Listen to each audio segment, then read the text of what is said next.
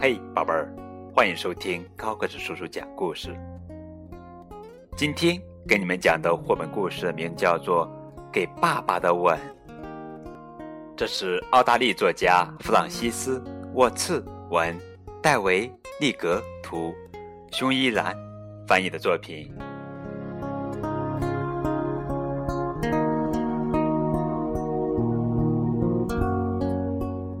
熊宝宝正在那里咕哝咕哝呢。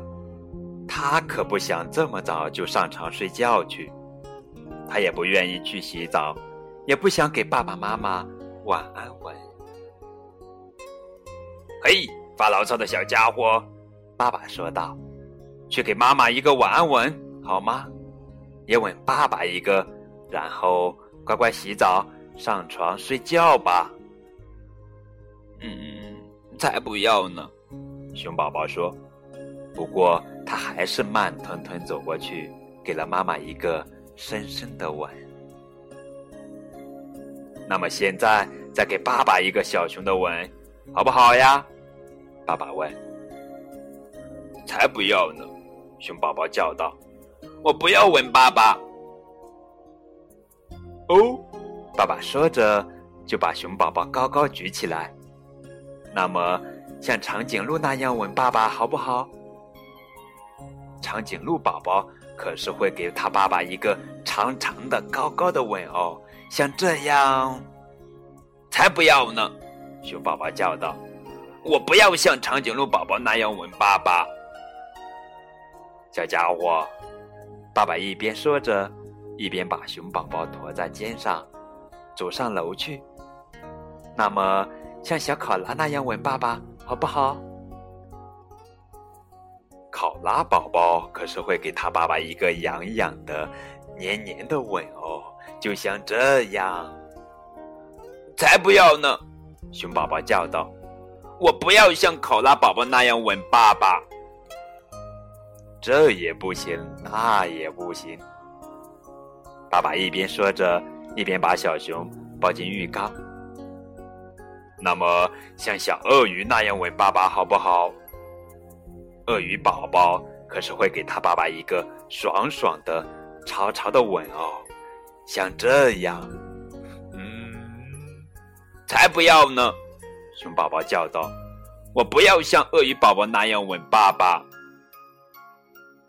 要不这样也行。”爸爸一边说，一边帮熊宝宝擦干净，就像小蝙蝠那样吻爸爸，好不好？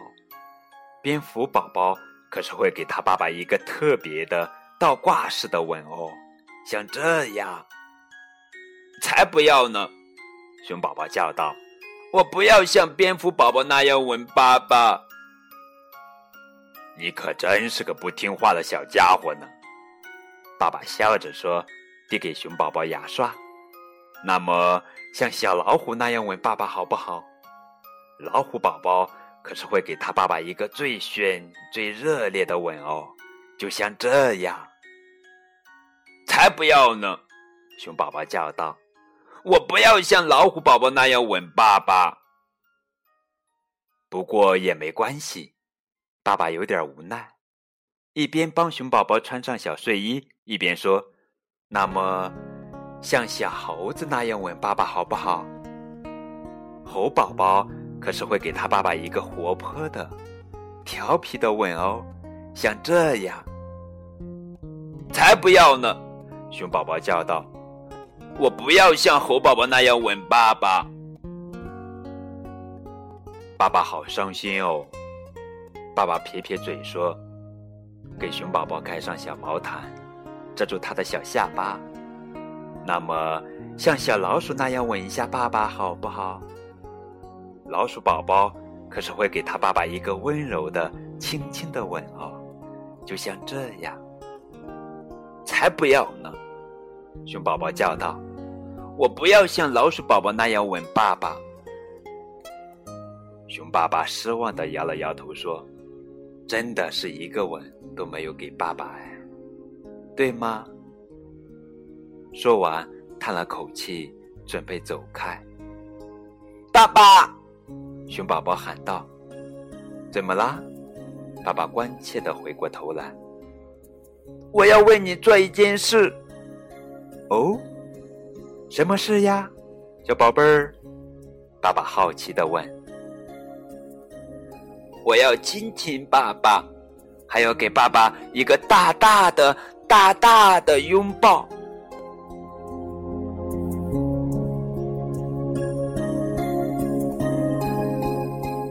这就是今天的绘本故事。世界上还有比给爸爸的吻更温暖、更智慧的亲子故事吗？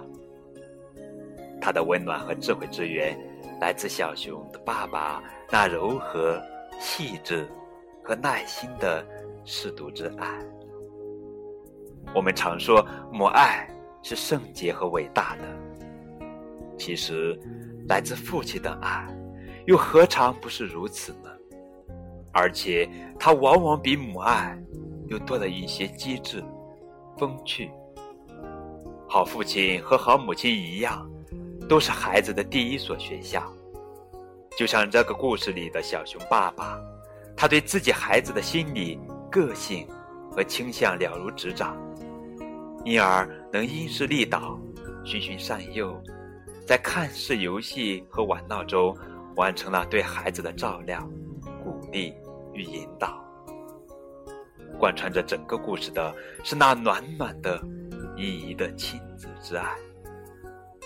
这种爱从小熊爸爸的心灵里、目光里、谈话里，还有那机智的行动举止中，轻轻的、缓缓的流露出来，如涓涓清泉，滋润着小熊。幼小的生命和单纯的心灵，而小熊献给爸爸那个甜甜的吻，还有那个大大的拥抱，就是对这温暖的、无私的舐犊之爱最好的回报。无情未必真豪杰，莲子如何不丈夫？毫无疑问，这个故事还将告诉所有以为人父。将为人父者，我们应当怎样去做一个好父亲？这是儿童文学作家、著名书评人徐卢送给每一个读者的一段话。好啦，这就是本期的节目，感谢你们的收听。更多的互动可以添加高个子叔叔的微信：为九五二零零九。再见。